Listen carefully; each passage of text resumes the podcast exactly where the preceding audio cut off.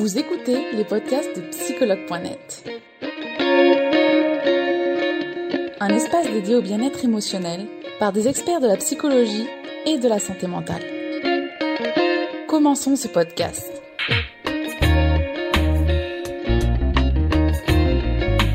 Ferrari, community manager de psychologue.net et aujourd'hui, nous allons être en direct avec Cindy Herson. Bonjour Cindy. Bonjour Charlotte. Comment vas-tu? Bien? Très bien, je te remercie. Et toi? Parfait. Euh, J'ai mis le petit écouteur là parce qu'apparemment on m'entend pas bien bien, donc voilà. Ok, bah écoute, j'espère qu'on m'entend. Oui, je pense que oui. Moi, moi je t'entends très bien en tout cas. Donc aujourd'hui, on va parler des troubles anxieux. Je vais te laisser te présenter une petite minute aux utilisateurs. Bien sûr. Donc, euh, je suis psychopraticienne spécialisée en relations d'aide et je propose des thérapies individuelles, en couple ou familiales, à mon cabinet ou sinon en visio sans problème. D'accord, merci Cindy. Donc aujourd'hui, on va parler des troubles anxieux. Tout d'abord, c'est quoi un trouble anxieux, Cindy? Alors, un trouble anxieux, c'est un trouble psychologique euh, qui représente plusieurs formes de peur, plusieurs formes d'anxiété. Alors évidemment, on a tous des peurs et tous des anxiétés, hein, ça c'est normal, mais ça devient un trouble lorsque c'est anormal, justement, lorsque c'est excessif, c'est démesuré. Okay et donc, dans ce cas, on a soit des anxiétés qui sont excessives et donc l'anxiété ne redescend jamais après un événement particulier, donc euh, un examen, une prise de parole. Donc là, on peut parler de troubles euh, excessifs d'anxiété, ou sinon c'est un, une anxiété qui est permanente, c'est-à-dire au moins plus de six mois, la personne est anxieuse en permanence. Voilà, donc ça c'est comme ça qu'on peut juger d'un trouble et pas juste d'une anxiété. D'accord. Généralement, euh, les personnes qui sont justement dans ce trouble anxieux, elles ne peuvent pas agir normalement dans la vie quotidienne. Ça a un impact vraiment quotidien. Ça a un poids sur la vie, d'accord. Oui, vraiment, elles sont en détresse. Ça, il y a vraiment une détresse très importante. D'accord. Et parmi ces troubles anxieux, du coup, combien on en comptabilise? Quels sont ces troubles anxieux? Alors, il y en a plusieurs. Euh, ces troubles anxieux, en fait, caractérisent ce qu'on appelle des névroses. Euh, alors, il y a trois névroses. Alors, quand on dit dans le langage courant, t'es complètement névrosé, euh, c'est vrai que souvent les gens l'emploient comme ça en disant t'es complètement taré.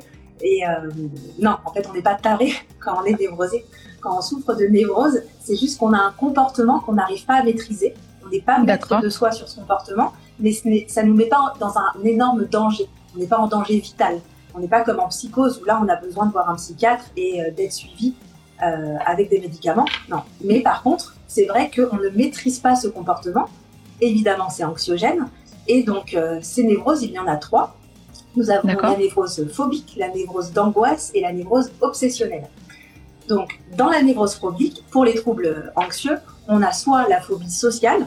Donc, la phobie sociale, c'est quand on n'ose pas faire devant les gens en général, c'est-à-dire qu'on n'ose pas parler, euh, on n'ose pas manger, on n'ose voilà, pas. Dès qu'il y a le regard des autres, on est bloqué. Il y a une certaine peur des autres, c'est ça en fait? Oui, exactement. C'est que le regard des autres, d'un coup, nous, fait perdre tous nos moyens et on n'arrive plus à vivre normalement face aux autres. Donc ça, c'est la phobie sociale. Ensuite, on a ce qui est la phobie, l'agoraphobie. Donc ça, c'est la peur de la foule. dès qu'on est entouré de plein de monde, l'incapacité de se dire là, je pourrais sortir facilement, je pourrais voilà, euh, être libre. Donc ça, c'est un trouble aussi anxieux. Il y a la claustrophobie, hein, qui est un peu dans la même lignée. Donc là, euh, la claustrophobie, c'est euh, le côté d'être oppressé, d'avoir cette sensation d'étouffement. D'accord, dans des espaces clos finalement. Exactement. Et ensuite, on a la phobie, ce qu'on appelle spécifique. La phobie spécifique, c'est euh, par exemple sur une araignée ou le, sang ou d'autres choses, où on va focaliser une peur sur un élément, un objet, un animal. mais évidemment, derrière ça se cache une, autre peur et, c'est très important justement d'aller euh, creuser ça parce que forcément même les gens qui sont phobiques de pont, c'est pas le pont en lui-même qui est euh, qui est réellement une peur, mais c'est la symbolique, c'est tout ce qu'il y a derrière. Donc c'est ça qui est important de travailler. Donc ça, on est sur l'aspect phobie. Ensuite, dans la névrose d'angoisse, il y a ce qu'on appelle la crise de panique. Euh, donc la crise d'angoisse, hein, qui est assez courante finalement. Qui est assez courante. Donc là, c'est d'un coup, c'est une peur intense.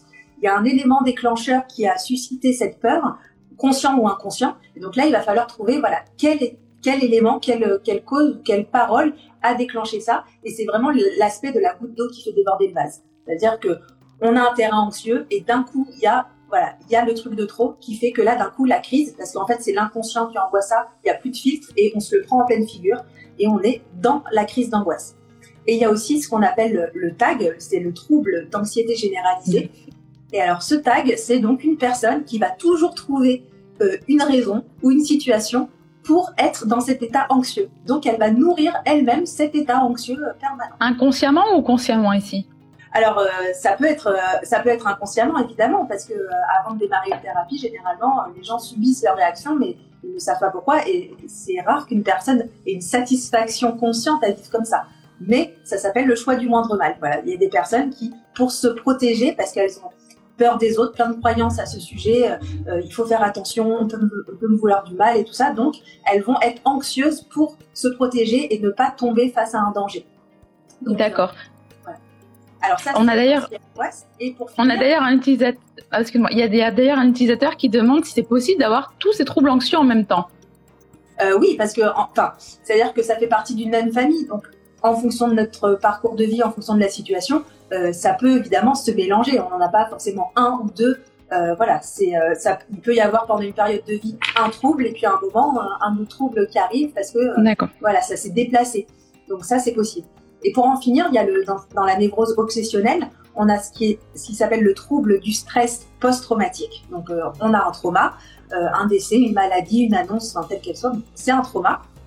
Et à ce moment-là, on a euh, des, des, manifestations du trouble anxieux par des flashbacks, par exemple, ou des cauchemars, ou des sursauts. Voilà, tout ça, c'est d'un coup, ça, ça, ça, ça, nous saute dessus, ça nous tombe dessus, et du coup, on est obsédé par par euh, ce ressenti et par euh, revivre euh, la situation ou l'annonce.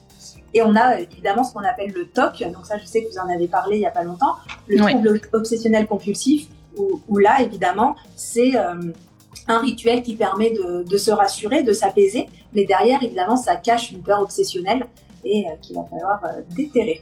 Voilà. D'accord, donc finalement il y a quand même pas mal de troubles, de troubles anxieux. Hein. D'accord. Merci Cindy. Hein. Et alors, comment on va venir, euh, comment on va faire pour savoir si on a un de ces troubles anxieux ou si on a des troubles anxieux en général? Alors, donc les symptômes en fait euh, des troubles, alors généralement, c'est euh, premièrement une fatigue. Pourquoi? Parce que notre système nerveux est très sollicité, évidemment, en étant anxieux comme ça, donc on est épuisé. Donc ça, c'est vrai que c'est un des premiers troubles. On a aussi en symptôme le, trouble du sommeil, parce que soit on n'arrive pas à lâcher prise et à s'endormir, soit une fois qu'on dort, on a des cauchemars. Voilà, parce que l'inconscient nous envoie un message comme quoi il y a des choses à, travailler, des choses à, des messages à, entendre. Et donc, on, a des nuits très agitées, très compliquées.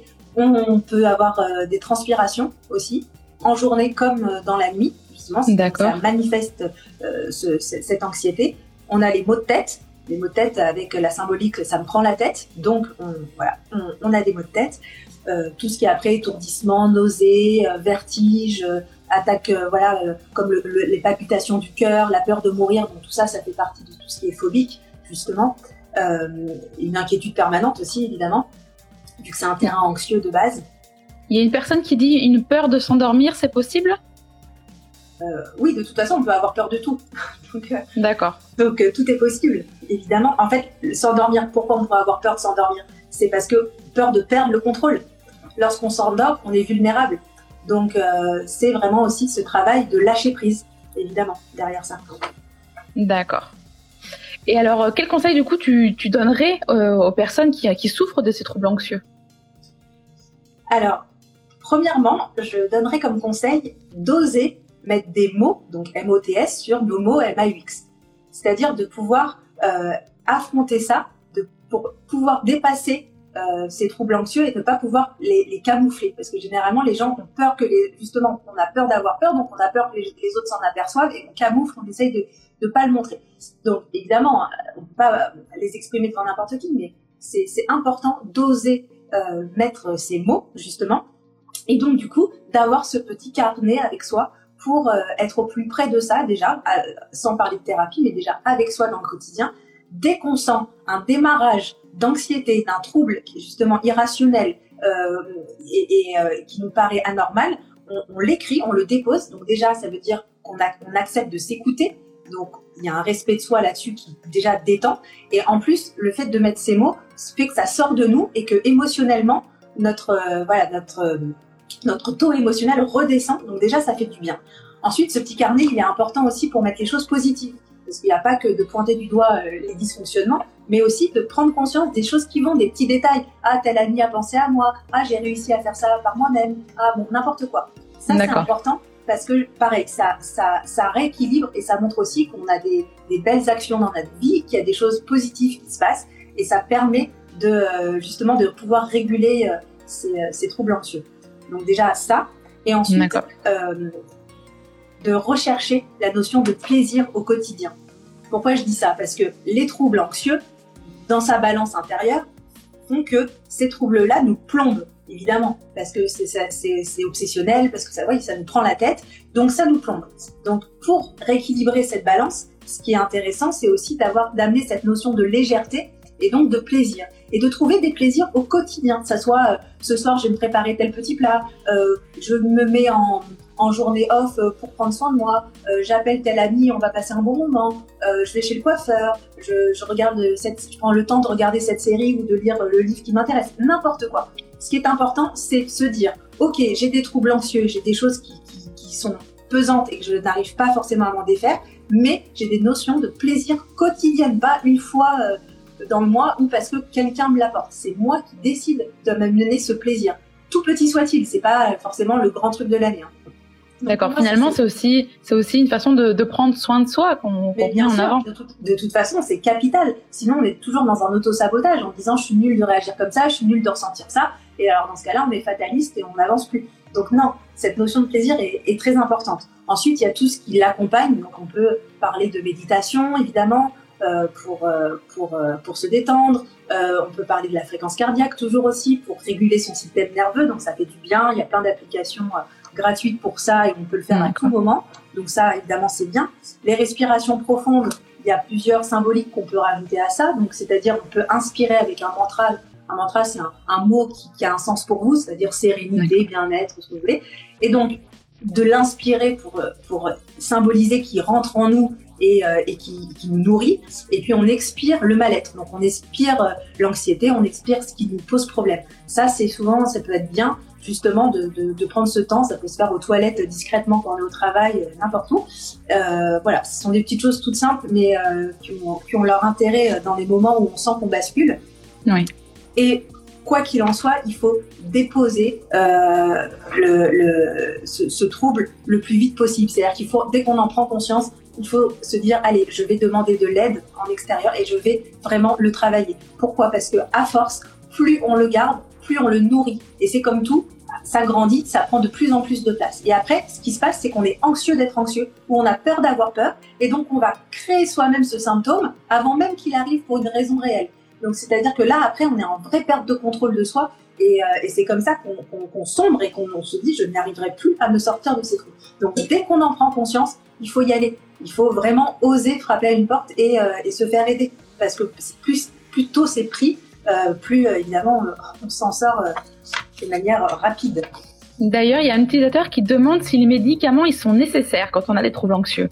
Alors, les médicaments ne sont pas obligatoires, comme les psychoses par exemple, mais ils, sont, ils peuvent être nécessaires effectivement euh, de prendre des antidépresseurs ou des anxiolytiques. Euh, ça, le, voilà, un médecin quand il, il juge euh, que c'est nécessaire, il en prescrit, mais c'est pas ce qui va solutionner le trouble. Hein, c'est pas ça qui va l'enlever. En fait, ce, ces médicaments permettent de, de garder un peu la face, de garder un équilibre nerveux, et grâce à ça, le, le travail qu'on va mener à côté va être plus acceptable. Voilà. Donc ça, c'est une soupape en fait qui, qui, est utile, mais qui ne va pas soigner le trouble. C'est important de, de, le savoir. D'accord. Et du coup, euh, quel, quel euh, psy on peut consulter pour ça? Bah écoute, déjà, euh, voilà, de faire une psychothérapie euh, de, de, base, c'est, euh, il y a plein de choses à, à, travailler sur les troubles anxieux parce qu'en en, en thérapie, on va travailler sur son enfant intérieur, évidemment, parce que son enfant intérieur, c'est lui qui génère toutes les émotions. Et c'est à travers ces émotions qu'on a les peurs, les angoisses, les tristesses, tout ça. Donc on va travailler là-dessus. On va travailler sur le scénario de vie, c'est-à-dire papa, maman. Euh, qui, a, qui, qui, est papa, qui est maman, qu'est-ce que j'en ai pris, quelles conséquences, quel impact ça a eu sur moi, qu'est-ce que je ne veux pas d'eux. Donc tout ce travail va rééquilibrer aussi l'émotionnel et donc travailler sur les troubles anxieux. On va travailler sur toutes les croyances limitantes, toutes les pensées limitantes. Euh, aussi, on peut le faire à, la travers la TCC, hein, la thérapie cognitive et comportementale. Donc là, on va travailler avec la personne sur les pensées, les émotions, l'action. On va prendre conscience de son environnement euh, social et psychique et, euh, et, on va voilà, vraiment travailler ça de manière globale. Après, en, en dehors d'une psychothérapie, on peut voir un sophrologue aussi pour être dans tout ce qui est détente, justement, euh, les paysages de détente, revenir sur des situations et puis essayer par des symboliques euh, en état alpha de, de, de travailler ça. Et puis l'hypnose, hein, qui est un état un peu plus profond, où on peut aller travailler sur des choses inconscientes, euh, voilà, de manière un peu plus spécifique. D'accord, finalement, avoir le, finalement avoir le maximum d'outils pour essayer de gérer au mieux cette anxiété. En, fait, je vais te dire une chose, franchement, pour moi, le plus important, surtout pour une personne qui a des troubles anxieux et qui donc, n'importe où elle va, qui est dans l'inconnu, peut nourrir ce petit trouble anxieux, il faut que la personne se sente à l'aise et en confiance avec son thérapeute. À l'aise pour tout lui exprimer et, en confiance parce que c'est un travail d'équipe. On y arrive quand, les, voilà, quand la personne est, euh, se, sent, euh, se sent euh, libre de s'exprimer telle qu'elle est et ne se sent pas jugée. Et donc vraiment, le, le climat avec son thérapeute est énorme pour ce genre de personnalité, encore plus que les autres. D'accord. D'ailleurs, on a beaucoup, merci hein, Cindy, on a beaucoup de témoignages de, de, personnes qui disent que justement, ils prennent aussi des médicaments, mais chaque fois qu'ils arrêtent les médicaments, ça revient fois mille. Donc pour eux, c'est pas une. Ouais. En fait, eux, en fait ça, ça, ça, camoufle, c'est-à-dire que ça te met dans le brouillard, ça te floute, un peu comme les gens qui vont boire ou qui vont se droguer. Sur le coup, ils pensent que ça leur fait du bien parce qu'ils floutent leurs angoisses et tout ça. Mais non, alors évidemment, les médicaments, c'est une manière euh, plus euh, supplémente de, de, de, de, travailler là-dessus que de la drogue ou, ou, de l'alcool, mais ça camoufle. Voilà. Donc évidemment, si on arrête mais, euh, et qu'on n'a pas fait ce travail, ça nous retombe dessus. Et, c'est pour ça que c'est un complément avec une thérapie. D'accord, c'est bien de spécifier. Ouais, vraiment. Bah merci Cindy, on va répondre maintenant aux questions des utilisateurs, même si je t'en ai déjà fait, parce que c'est vrai que bon, des fois il y, y, a des questions vraiment qui méritent qu'on les pose sur le coup. Alors, euh, donc je pense qu'il va y avoir des choses qui vont renommer mes conseils. Euh, alors, à voir si Cindy, tu n'aurais pas une astuce de comment s'apaiser quand on a une grosse montée de stress. Alors ça, comme ça peut, c'est quelque chose qui nous tombe dessus même dans des situations qui sont pas pratiques. Vraiment, pour le coup, la respiration, comme je l'ai expliqué en, profondeur, c'est-à-dire que la respiration, elle part du ventre. On inspire, on gonfle le ventre on monte dans la poitrine, dans les épaules, et quand on souffle, on descend les épaules, et, après on finit par rentrer le ventre, c'est-à-dire qu'on souffle toute l'air jusqu'à ce qu'il n'y en ait plus. Et pendant qu'on inspire, euh, donc soit c'est par un mantra, un mot comme vous l'ai expliqué tout à l'heure, c'est-à-dire euh, voilà un mot qui a une symbolique qui va nous apaiser, soit c'est par de la couleur aussi, on peut inspirer du, bleu clair ou du jaune pour euh, pour, pour, nous, pour nous apaiser et nous, et, nous, et nous mettre du positif en nous, et expirer du noir, du gris, du marron. Donc ça dépend de la sensibilité de chacun. Mais ça, au moins, on peut le faire partout. Ça peut ne même pas se voir. Et, ça permet vraiment de le réguler. Alors évidemment, c'est sur un instant T pour, pour euh, un moment d'urgence, mais euh, ça fait pas tout. Mais c'est vrai que cet exercice, il est, euh, peut être très basique, mais il marche très bien, vraiment. D'accord. Et cette respiration, finalement, on la pratique pendant un, un court instant, j'imagine peut-être 5 minutes. Alors voilà, déjà, il faut se dire qu'il faut au moins trois respirations profondes pour sentir déjà l'apaisement. Ensuite, dans la symbolique de la couleur ou du mot, il faut qu'à chaque fois, donc, on inspire cette couleur et ce mot, et donc ça commence à rentrer donc au niveau, euh, au début de, notre gorge et des épaules, et on souffle, donc on expire le mal-être, on inspire et puis ça redescend. La troisième, ça arrive jusqu'au ventre, la quatrième jusqu'au cuisse, et ainsi de suite. Et il faut ressentir que tout notre corps est imprégné soit de cette couleur qui nous apaise, soit du mot. Donc, par moment, si on est vraiment dans une grosse crise, ça, on peut peut-être prendre 20 respirations pour que tout le corps soit imprégné. Par moment, 3-4. Ça, ça dépend. Mais en tout cas, voilà, vraiment essayer de se dire que des pieds à la tête, euh, on est immergé dans quelque chose qui nous fait du bien. D'accord. Merci beaucoup Cindy pour cette astuce qui va en aider plus d'un, je pense. Hein. Euh, alors, tu as, déjà, tu déjà abordé le thème, mais je pense que c'est important. Est-ce que les troubles anxieux peuvent nous faire des crises de panique? Eh oui, donc ça, c'est ce que je disais tout à l'heure sur la névrose d'angoisse. Et effectivement, voilà, dès que cette peur euh, arrive d'un coup, c'est le trop plein. Vraiment, la crise d'angoisse, euh, c'est la goutte d'eau, quoi. Donc, euh, d'un coup, euh, il y a l'élément déclencheur perturbateur qui arrive, et, là, on ne gère plus rien, on n'est plus maître de soi, on a tous les symptômes de des tremblements, de l'étouffement, palpitations et, et, transpiration, tout ça. Et là, on a une perte du contrôle de soi. Donc, euh, c'est pour ça que c'est important de travailler le lâcher prise pendant qu'on est bien, quand on est équilibré émotionnellement, pour euh, voilà, pour justement euh, rééquilibrer ça, parce que là, on est dans une, une perte de contrôle de soi qui est évidemment très très angoissante, ce qui est normal, évidemment. D'accord. Il y a d'ailleurs une question en direct de Johanno qui demande ce que tu, ce que tu penses de la psychanalyse pour les troubles anxieux. Alors, la psychanalyse, c'est particulier. Euh, c'est-à-dire que c'est vraiment le principe du divan. Hein. Euh, on est sur un divan, on part sur des années de thérapie et, euh, on parle, on parle, on parle. Donc, je pense que c'est très personnel. J'ai pas trop envie de me positionner. C'est pas ma méthode en fait de travail, c'est pas ma manière de fonctionner. moi, enfin, c'est vrai que personnellement, je, trouve que ce qui est important, c'est qu'il y a un vrai retour, un échange avec le thérapeute. Par moment, le patient a besoin de, beaucoup plus parler, de vider son sac et donc, euh, évidemment, euh, c'est surtout lui qui monopolise la parole. Par moment, il a besoin d'entendre et, il est perdu, il a besoin vraiment d'être un peu drivé. Donc, euh, c'est le thérapeute. Et donc, ça, c'est vraiment un ressenti qu'on a avec chacun et même avec la même personne d'une séance à l'autre. La séance n'est pas du tout la même. Donc, c'est vrai que le côté, le principe, quoi qu'il arrive, c'est le patient qui parle et, le, thérapeute qui est en retrait. C'est vrai que c'est, moi, c'est pas ma, pour moi, voilà, c'est pas ce qui me permet, enfin, ce qui me paraît le plus pertinent, mais très personnellement, hein, pour le coup. D'accord. Euh, voilà, euh, peut-être qu'une personne a besoin pendant, plein de séances de, vider son sac, de pas se sentir regardé, donc d'être dans son coin, allongé et, de, déballer tout ça. Et ça, c'est un ressenti qui est très personnel. Donc, euh, d'accord, mais il a demandé ton opinion, donc bon bah voilà. au moins voilà, ça reste une opinion. Merci Cindy. Alors, une question de Josh qui demande comment peut-on s'adapter dans un milieu que l'on n'apprécie pas forcément? Est-ce que c'est une question d'adaptation, les troubles anxieux déjà?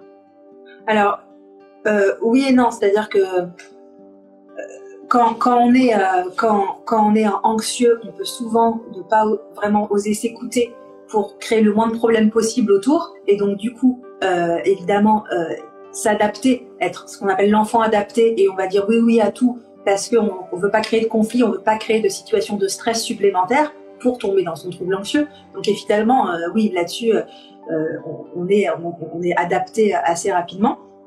Mais euh, là, la question comment peut-on s'adapter dans un milieu qu'on n'apprécie pas, euh, en fait, tout est toujours une question de limite. Il y a, si je suis obligée d'être euh, d'être dans ce milieu-là, donc je sais pas s'il est familial, professionnel, euh, bon, mais si je suis obligée de passer certains moments euh, dans, dans ce milieu-là, et que j'ai pas le choix parce qu'on peut avoir le choix. Hein. C'est pour ça que je précise parce qu'il y en a qui pensent être obligés alors qu'on peut oui. voilà s'en défaire.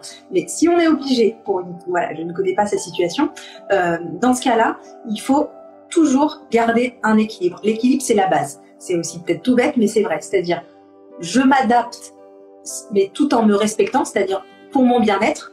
Mais quand je sens que ça que ça m'envahit trop, je, je recule, c'est-à-dire que soit je, je je, je resserre le temps de présence et puis je, je pars, euh, soit euh, je, je change de sujet, soit je, je, je voilà, je, je suis en position d'évitement et puis j'arrête de parler et je laisse ça vraiment extérieur à moi. Il y a plusieurs manières en fonction de la situation précise, mais il faut pas non plus se faire happer, se faire bouffer entre guillemets par par ce milieu-là. Euh, S'il ne convient pas qu'il est toxique, il faut pas toujours culpabiliser de pas être adapté.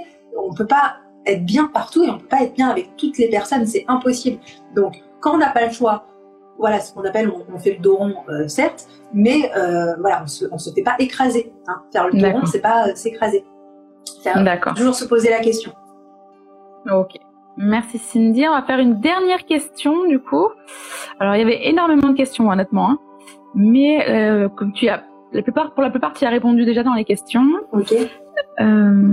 alors, une petite, encore un petit conseil qu'on peut avoir peut-être. Euh, que faire quand l'anxiété nous empêche de bien dormir? Bon, alors évidemment, on peut prendre tout ce qui est plantes et choses naturelles, euh, les fleurs de bac, et tout ça. Bon, euh, c'est des petites, des petites aides pharmaceutiques. Sinon, ce que j'ai expliqué tout à l'heure pour l'écriture, ça c'est très important de l'écrire avant de dormir. Quand on peut faire le point en fin de journée et on dépose les choses, même si ça nous paraît futile, un peu bête ou quoi, faut pas juger ça, il faut l'écrire. Pourquoi déjà? Parce qu'on se décharge, donc on est plus léger pour dormir, on n'est pas lourd, on n'est pas avec la tête pleine, euh, en tout cas en charge mentale. Et en plus de ça, euh, le fait d'accepter, le fait de, se dire voilà, il y a tel et tel point que je voudrais euh, faire évoluer, que je voudrais travailler, font que après, dans le sommeil, dans l'inconscient, l'inconscient va se mettre en marche pour essayer d'être son propre partenaire et aller dans ce sens-là. Donc ça, c'est important. Donc d'écrire les respirations aussi, évidemment. On peut faire de la méditation avant de dormir, c'est l'idéal, hein, d'écouter. Non, pareil, hein, des applications où, on écoute 10 minutes euh, une personne parler et du coup on est dans le lâcher prise, on est dans ici, et maintenant et euh, ça nous permet de, de, nous endormir. Donc il y a plein de petites méthodes de, de méditation pour ça aussi. Euh. D'accord. Et euh, une petite question en plus. Les, qui rebondit sur la tienne du coup. Euh, les psys, euh, ils peuvent euh, former à, à méditer, j'imagine, à, expliquer comment se passe une méditation? Oui, bien sûr, évidemment. Déjà, il y a aussi plein d'exercices en sophro. Je suis sophro aussi analyste, donc je, souvent, quand, il y a ce besoin, j'accompagne la personne là-dedans. en fait, tout ça, c'est de lâcher prise, vraiment. Donc, euh, évidemment, la, méditation, euh, on a besoin de, prendre, de faire une, séance en thérapie pour travailler la méditation, parce que seul chez soi c'est très bien, ou après il y a des cours de méditation. Euh, mais par contre, euh, la sophro, pour ça, oui, effectivement, c'est bien, c'est-à-dire euh, d'arriver à, à, se détendre, d'arriver à, à, rentrer dans, dans, un paysage, dans une, quelque chose qu'on qu'on se programme et, euh, et, de se, et en fait d'écouter une voix, donc soit de son thérapeute, soit d'un d'une application euh, sur, sur, sur, le téléphone, mais en tout cas d'écouter cette voix et de s'autoriser à lui faire confiance. Voilà, ça c'est important parce que sinon on, on, on, nourrit toujours la peur de l'autre.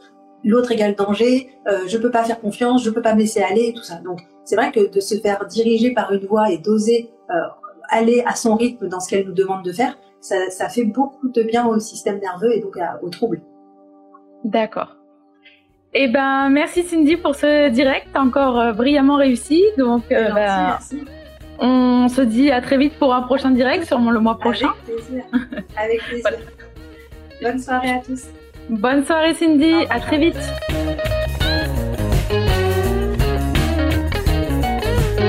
Nous espérons que vous avez aimé le podcast d'aujourd'hui. Souvenez-vous que tous ces sujets sont disponibles sur notre site psychologue.net et que vous pouvez également voir la vidéo complète sur l'Instagram TV sur psychologue.net. Rendez-vous dans notre prochain podcast.